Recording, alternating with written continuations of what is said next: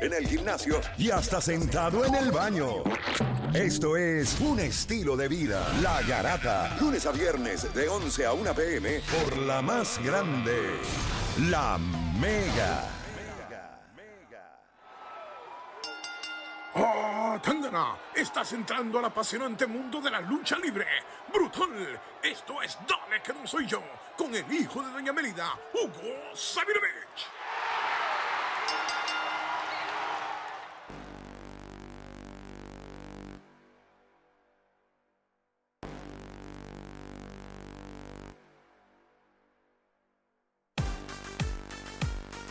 Vamos a darle, gente, este es el segmento que todos los fanáticos de la lucha libre sintonizan aquí, en la Garata de la Mega, todos los jueves. Dale que no soy yo con el hijo de Doña Melida, Hugo Sabinovich. Aquí le damos la bienvenida. Hugo, bienvenido nuevamente a la Garata. ¿Cómo estamos? Un ¡Ah, Tangana! Y por poquito, dale que no soy yo. Duro, oye, bi- bien, pompeado. Hay un montón de noticias, hay un montón de cosas que están pasando. Desde lo de Samoa Joe, que yo sé que eso ha revolucionado a todo el mundo, porque esta gente como que se peina se hace rolo. O sea, o, o- o- adentro o afuera. Lo quiero o no lo quiero. Pero nada, lo importante a veces de humano es equivocarse y reconocerlo y tratar de enmendarlo. Pero hay un gran ausente, Hugo. Háblame de eso porque no sabe. Ve acá, eh, empezamos a poner cartelones eh, en los postes a ver si encontramos a Damian Priest, porque no, no, no, no, hace cuánto no lo vemos. Cuéntame, Hugo, ¿qué, qué está pasando ahí? Bueno, va- vamos primero a tocar el, el tema de lo de Samoa Joe. Sí, no, no, que esto, que esto es increíble. Lo de Samoa Joe es increíble. un veterano con grandes cualidades, un profesionalismo, de momento aparece que lo dejan libre. Eh, todavía no le habían dado a los médicos eh, luz verde para regresar al ring, pero estaba haciendo un trabajo increíble como analista, comentarista. No es lo mismo y no le quito, no le quito mérito a un profesional del micrófono, pero en la parte narrativa es una cosa, la parte de analista, yo creo que una de las cosas que tiene la NBA que me gusta es que usualmente tiene legendarios hombres en sus programas de NBA que cuando te dicen algo del juego, del jugador, como que tú le haces caso, la controversia se enciende porque este hombre conquistó en su tiempo ese mundo del baloncesto. Por la lucha libre, yo creo que lo que había hecho Samoa Joe era, era legítimo en el ring y cuando él hablaba, cuando él hablaba, la gente lo escuchaba. De momento lo despiden, en, en abril lo despiden y de momento nos enteramos que Triple H, que es el mandamás de NXT, lo contrata de nuevo. Ahora, lo contrata, pero no puede luchar porque no tiene el visto bueno todavía. Eso no quiere decir que en la historia No va a salir al final ah, luchando. Lo que pasa es que no va a entrar con esas intenciones ahora. Pero sabemos que dentro de las historias y los creativos, eso, eso es una posibilidad porque él la tiene todavía. Exacto. Y Samoa Joe es necesario que vuelva al ring porque NXT está en un lugar, eh, es como una fruta lastimada. No pudo detener a AEW. Los ratings, eh, aunque subió con Samoa Joe, Samoa Joe eh, hizo subir los ratings, pero los ratings estaban tan bajos que aún subiendo un poco con Joe, siguen en un lugar donde necesitan un suero prácticamente para estar vivos todavía. Si no fuera porque es WWE, ese producto de NXT no hubiera sobrevivido hace tiempo por el hecho de que es solamente ahora cuando una cadena en Estados Unidos le está pagando un dinero por el programa y no lo tiene que absorber todo WWE. Lo de Samoa Joe es buenísimo. Ahora depende cómo hacen la historia. Él está como el hombre que protege a William Regal en la historia. hay, hay que ver cómo la historia grande con Carrion Cross, que es el campeón, y Scarlett lo trabajan bien. Yo creo que tienen algo, algo legítimo para trabajar y olvidar el pasado, porque yo creo que estos últimos meses ha sido desastroso para NXT, pero yo sí creo que Joe, Joe, Joe es muy bueno para el negocio y para NXT. No, y, como y- tú- y la, la fanaticada le responde. O sea, no todo. A veces la gente. Tú sabes, ah, eres bueno en la lucha. Ok, perfecto. La gente le gusta tu historia, la gente se monta en tu película, perfecto. Pero cuando tú tienes la oportunidad de impactar sin tener que luchar, eso no lo tiene todo el mundo. Y yo creo que Samoa Joe había demostrado algo de eso, por eso nos sorprendió tanto cuando no lo dejaron en ningún rol eh, y lo despidieron. So, el hecho de que haya regresado me parece que es positivo. Hay que ver, como tú dices, el- los creativos ahora a ver hacia dónde llevan esta historia, que no la vengan a embarrar otra vez. Y hablando de embarrar, ¿te recuerdas que tú y yo hablamos cuando llegaba el asunto de WrestleMania, lo Claro. del conejo volador, lo de Bad Bunny? y Yo decía, Carlito Caribbean Cool Era el hombre. Perfecto. ¿Por qué? Porque ya está hecho. Tú dejas que Carlos Colón, el acróbata de Puerto Rico, entre con la bandera. Tienes a un legítimo hombre del Salón de la Fama, una leyenda de la lucha libre del deporte espectáculo, respetado en Puerto Rico, hubiera sido algo grandioso. Pues miren lo que pasa. Hace como un mes que no se lo encuentra a Damian Priest ni en los centros espiritistas. ¿Y por qué? Mucha gente se pregunta, si tú tuviste la, la estelar participación con el hombre eh, llamado el conejo volador, Bad Bunny, ¿por qué desaparece? Y ahí está el misterio. Es como que de momento eh, emplearon toda la publicidad para darle vida a Damian Priest y ahora como un mes como que nada se sabe de él. Y el triste recuerdo, el Playmaker, es el asunto de que cuando se lo recuerda, se lo recuerda con el horrendo suceso de los leñadores rodeando el ring, que eran zombies de una película que le pagó a Vince y a WWE para que patrocine el programa y metieron como leñadores a zombies y, y, eso no me gustó, pero aparte que no me gustó fue la primera vez que The Miz en 17 años se lastima seriamente su ACL en una lucha con zombies y con Damian Priest se lastima, lo cual muchos se preguntan, ¿será porque un luchador que siempre se ha protegido y no se lastima cayó lastimado con Damian Priest que esto le costó ese, ese lugar estelar. Sí, que lo, que lo tengan, como dicen los americanos, en in the doghouse. Eh, la embarraste, vas al doghouse ahora, a la esquina y al rincón, al rincón. Yo, yo, yo, te digo la verdad, eh, y esto, ¿verdad? Sin quitarle nada a Bad Bunny, que yo creo que hizo un gran trabajo. Pero este es el problema cuando tú estás tratando de enmendar cosas. No tienes un plan a largo plazo. Entonces yo creo que ellos dijeron, vamos a montarnos en la ola de Bad Bunny. El chamaco la tiene, eh, nos va a dar lo que nosotros necesitamos en WrestleMania. No quisieron dar su brazo a torcer con Carlitos Caribbean Cool. Meten a Damian Priest. Damian Priest, yo creo que cuando usted ve la lucha, sí, obviamente Damian Priest ayuda a lo que está haciendo Bad Bunny también, pero Bad Bunny pudo brillar solo. O sea, pudo brillar él por lo que estuvo haciendo, por, por la manera en la que luchó. Pero una vez sacas a Bad Bunny de la ecuación de ellos dos, Damian Priest no puede vivir dentro de todas estas historias porque es que, no sé, yo sentí que hasta en un momento dado dentro de toda esa historia de Bad Bunny, él estaba, se sentía como hasta de más. Y entonces ahora que no tienes lo de Bad Bunny, pasa lo de Demis, lo de la lesión, pues tú lo tienes que mirar con desprecio porque tú dices, este tipo no lo compraron nunca. Y encima de eso me viene, ¿verdad? En esta lucha es que se me lesiona por primera vez en su carrera de mes. yo creo que yo creo que el futuro de Damian Priest está en el aire. Y yo no sé, te pregunto, Hugo, como creativo, ¿qué, qué, opciones tú le ves a ellos con él? Bueno, la, eh, lo que vayan a hacer, si fue castigo por la lesión de mes, eh, hay que llegar a un punto donde tú dices, ok, ya se lo castigó un mes por esto. Ahora, ¿cómo yo hago que este muchacho no pague los, eh, el pecado creativo de haberlo puesto en un escenario tan grande como es la vitrina de los inmortales WrestleMania y que luego, luego no tenían un plan, un plan para seguirlo. Ahora es cómo tú reestructuras ese personaje de Damian Priest y se puede hacer.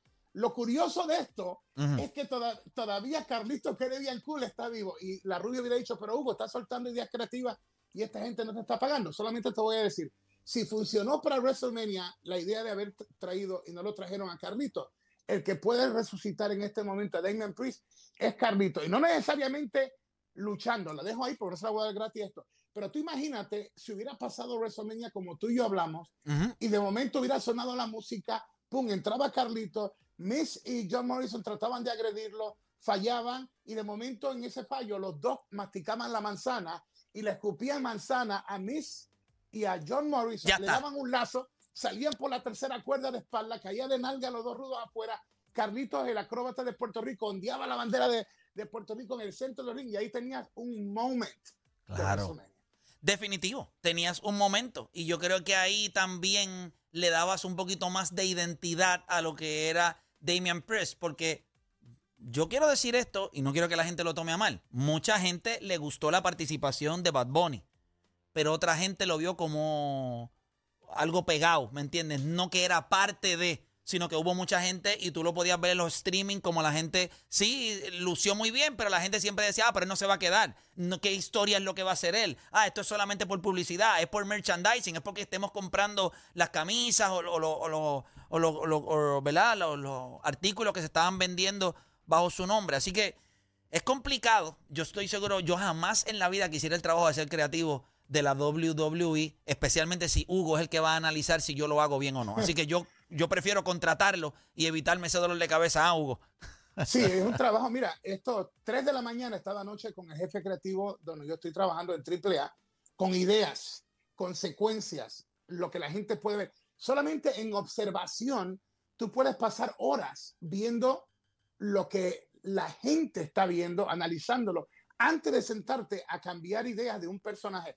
Es un mundo donde usualmente nunca escuchas cuando las cosas pasan bien, pero vas a escuchar todo cuando las cosas pasan mal. Es un negocio donde no hay casi amistades, porque el creativo es como un llanero solitario, es como su propio mundo. Siempre va a haber luchadores o luchadoras que están enojados con los creativos porque no lo tocan a él en la parte central. Y siempre va a estar de momento uno de los jefes enojados porque cree que algo que se le dijo al creativo en hacer no lo está haciendo bien. Es un trabajo donde pocas veces el mundo a tu alrededor está contento. Está contento, es correcto. Mira, y vamos con algo que sí salió bien. Y obviamente vimos que Rey Misterio y su hijo Dominic, ellos ganaron el campeonato en pareja. Eh, todo el mundo se pompió y al parecer esto va, esto va a seguir creciendo. Cuéntame, Hugo, ¿qué, es, lo, qué es lo que se espera que pase ahora? Bueno, han, han, hecho algo positivo dentro de todo lo negativo que habían hecho. Imagínate si hubieran cuidado a Rey Misterio. Imagínate si lo hubieran cuidado en el pase de la antorcha. En la cultura mexicana, la máscara es todo. La mm. máscara es el orgullo, significa el, el apellido tuyo, significa todo. Y nunca se le hizo justicia a cómo Dominic se convertía oficialmente en el hijo de Rey Misterio. Sigue siendo Dominic Misterio o los misterios. Pero eso nunca se hizo correctamente. Ganar los campeonatos, bueno para los latinos porque vemos a un padre y un hijo hacer historia en la WWE, la primera vez que un padre y un hijo se convierten en campeones en pareja. Pero luego de esto se precipitan. Hell in the Cell es este domingo. Y lo que antes era una historia que te llevaba, pum, pum, por poquito, peligro, mira lo que está pasando, hasta que finalmente veía, pum, el enganche de la lucha. Esto, el único lugar que se va a resolver es en la celda infernal. Ahora, eh, eh, de una manera que no tiene sentido, te crean luchas y cuando llega Hell in the Cell no es como, hmm, ¿por qué esta lucha va para Hell in the Cell? No hay como una razón de ser. Y la de Misterio con, con Roman Reigns es en un momento dado donde el jefe de la, de, la tribu, jefe o la cabeza de la tribu, head of the table, está tan fuerte que Rey Misterio, aunque lo quiero, es mi amigo, mi hermano, lo amo, eh, yo no creo que la gente, después de haber visto cómo Roman Reigns en un WrestleMania desbarató a dos monstruos como Edge y, y, Daniel Bryan, ¿cómo puede ver eh, la posibilidad de, que, Rey Misterio, se lo gane. Porque no hicieron nada que me abra una puerta a la imaginación eh, de esto. Ahora, vuelvo y repito, todavía no sabemos qué, puede pasar porque todavía está el viernes SmackDown. Puede ser que ahí se la ingenien y haga algo, o por lo menos estén viendo lo que estamos haciendo nosotros, que es como muchas veces hacen, hay en dos partes del mundo, chequean lo que yo digo, lo traducen, a veces lo traducen mal, porque no entienden, no, entienden el idioma de lucha que yo hablo muchas veces, pero a veces de momento dicen, oye, eso tiene sentido y lo pueden hacer. Hay que reforzar lo de Rey Misterio con Roman Reigns porque Roman Reigns está tan fuerte. Es el villano que hace falta, lamentablemente, a menos que no sea un Lashley o un Brock Lesnar, eh, porque ya Strowman no está ahí, a Strowman lo habían, lo, lo, habían dañado como un monstruo que no tenía credibilidad por los falsos eh, finales que hicieron, las partes creativas equivocadas. Entonces, de momento nos encontramos con un, con un ídolo de nosotros, Rey Misterio, pero un ídolo que llega a Hell in the Cell, no sé lo que va a pasar este viernes, pero mañana en SmackDown, pero hasta ahora es como, yes, por Rey Misterio, lo queremos, lo respetamos, es nuestro embajador en la lucha libre, pero va hacia una lucha donde tú ves y sientes a Rey Misterio apretado, apretado, obligado, porque es que Rey sabe de lucha y él sabe que esta no es la manera correcta de vender un evento como Hell in the Cell. No, definitivo. Y, quiero hablar, abrirle por acá los micrófonos a Juancho y a, Odani. No hay posibilidades, eso es el problema. Cuando tú ves esta lucha, Roman Reigns, Rey Misterio, tú dices, ok, esto no. O sea, tú sabes que es imposible después de lo que nosotros vimos eh, que hizo Roman Reigns en, WrestleMania, venir a, a, esta lucha contra Rey Misterio y venir a perder. O sea, sería para mí sería una estupidez. O sea, va sin. No hay manera de venderla porque no hay posibilidades. ¿O Dani? No, hombre, pero ahora sí. Yo creo que, no, no, le pueden dar el título a Rey porque incluso la única vez que Rey tuvo un push así bastante grande fue cuando este, Eddie falleció. Y, es triste, pero es la realidad. O sea, eh, WWE vio una oportunidad con, con el fallecimiento de Eddie y le dieron el push a, a Rey Rey. Mysterio. No, no, no puede hacerle eso a Roman. Ahora mismo Roman es la cara de, de- de SmackDown, incluso yo diría hasta de la compañía. O sea, y le ganaste a Echa a Daniel Bryan, que son de los mejores luchadores, o sea, en la historia. Es, es real. Y que venga Dominic y Rey Mysterio a hacer algo eh, contra Roman en Hell in a Cell, mm, eh, lo veo difícil. Eh, dímelo, este, Ah. Juancho. Roman Reigns está tan glorificado en WWE que ¿con quién lo vas a poner a pelear? Esa es la realidad. Él está tan glorificado, él está a un nivel. Y este es el problema, como dice Hugo, cuando no se hacen historias, él se, él se ve que él está acá arriba. Y, no hay nadie cerca. Y, no hay nadie, o sea, es él y el resto. Y cuando digo el resto es que los demás tienen que treparse en una escalera para llegar a donde él. Y, y ese es un problema, como dice Hugo, al tú no hacer estrellas, la gente no ve posibilidades. Ahora mismo estamos hablando aquí de que no sea una posibilidad. ¿Tú sabes por qué? Porque no se hacen las cosas bien. Si, si, si, si, si- si las cosas se hicieran bien, como estaba diciendo Hugo, y cuando como llega, lleva Hugo diciendo desde que llegó aquí, a lo mejor tú decías, no, fulano, o me engano. Pero como no se está viendo eso, volvemos. El mismo Hugo llega aquí y dice, Los errores de WWE hacen ver a Roman Reigns inalcanzable Inmortal. para los otros. Inmortal. Y como dice Hugo aquí, Hugo viene aquí, cada vez que habla de SmackDown dice Roman Reigns. Él no dice SmackDown, básicamente, él dice Roman Reigns. Ese es, ¿Verdad? de, ese es de Roman Es Reigns. real, es Ese- real. Ese es al nivel que está el, el hombre. Nosotros podemos hablar de, de- del pasado, de los últimos dos o tres años, con, eh, estrellas como John Cena y todo, pero tú tenías entonces un malo como Randy Orton, ¿me entiendes? Que tú pudiste hacer grandes, grandes batallas y la gente compraba el storyline. Pero ahora mismo, Roman Reigns está acá arriba. Y entonces, ¿quién es el más cerca que está? Cogiste WrestleMania e hiciste una pelea que ya básicamente ya uno se fue del, del mapa para volver a pelear con él. Así que eh, es bien difícil y todo, y todo viene porque no hay historia. Hugo, eh, ¿tú crees que va a pasar algo o, tú esperarías que pase algo para que esto tome más sentido para el domingo? Bueno, yo creo que con los pasos que está dando AEW, eh, yo creo que es imposible que Vince no diga, ¿sabes qué? Hace falta ya algo grande en nosotros. Y las alternativas, ya sabemos que Brock Lesnar va a regresar para lo de SummerSlam, se ha hablado de que Edge eh, también regresa, pero aún así yo creo que hace falta algo más porque ha habido una decepción enorme con la parte creativa ¿Y de qué sirve que tú seas la empresa número uno, que tengas todo el dinero del mundo, eh, si no utilizas ese dinero para complacer a tus clientes? Es como, yo, yo considero que es como si un equipo eh, tiene el estadio, eh, tiene el equipo de televisión, tiene toda la transmisión, pero no tiene, no tiene el equipo en, en el terreno de juego.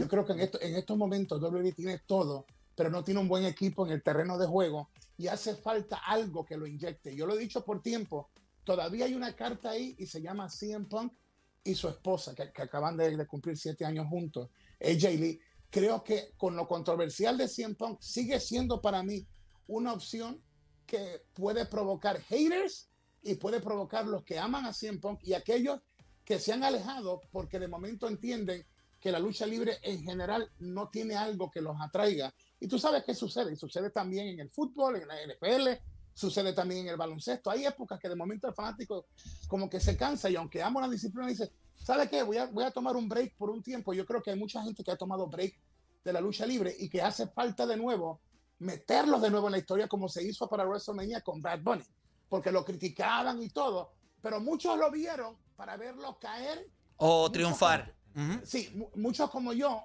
queríamos que luciera bien, porque también yo lo veía como el sueño de un niño que amó Claro. esto tanto que se arriesgó, teniendo los millones que tiene, los seguidores que tiene, meterse un día a un WrestleMania y que se lastime o que falle algo y que luego lo estén quemando por el resto de su vida, es un riesgo tremendo. Yo creo que ahora WWE tiene que ponerse en esa posición. Somos la empresa número uno del mundo, tenemos el dinero, tenemos firmados los luchadores y luchadoras. Ahora, ¿cómo yo hago esto para volver a ganarme al fanático? Lo cual fallaron porque ellos entraron en un, en un Raw, un día, si no me equivoco, fue en Raw, y entró, eh, entró Vince, entró Stephanie, entró Triple H y entró eh, Shane McMahon y lo admitieron que lo habían regado con lo creativo y prometieron cambiar.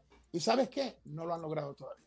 Bueno, esta noche en Lucha Libre Online, eh, a las 7 de la noche, van a tener una entrevista exclusiva con el primer campeón afroamericano en la historia de WWE, Ahmed Johnson. Esta es a las 7 de la noche hoy en Lucha Libre Online. Así que todo el mundo que quiera ver, ¿verdad? Esta entrevista reveladora, una entrevista, obviamente, cuando tú eres el primer campeón eh, afroamericano eh, en la historia de WWE, pues es, es interesante todo lo que todo lo que él va a expresar. Así que eso es esta noche a las 7 de la noche en Lucha Libre Online. Una entrevista durísima. Así que, Hugo, ¿algo más que quieras decirle a los fanáticos? Tiene que estar atento a esa entrevista, porque ese fue el hombre, Ahmed Johnson, el jugador de la NFL, que pudo convertirse en, si no a la roca, en un punto cerca de The Rock, pero una patada de Ron Simmons o de Farouk, una patada lo lastimó tanto que cambió su historia para siempre. Y esta noche hay que chequear cómo esa patada le cambió el destino a la lucha libre y a Ahmed Johnson. Durísimo, gracias Hugo por estar con nosotros. Ya usted sabe, esto ocurre todos los jueves en la Garata de la Mega. Se llama Dale que no soy yo. Durísimo Hugo, gracias por estar con nosotros. ¡Ah, Tangana! Ahí está, nosotros tenemos que hacer una pausa. Cuando regresemos venimos con nuestra Garata del día. ¿Qué playoffs van a tener un asterisco más grande? ¿Los de la burbuja el año pasado o los de este año con las lesiones? Todo eso y mucho más luego de la pausa aquí en la Garata.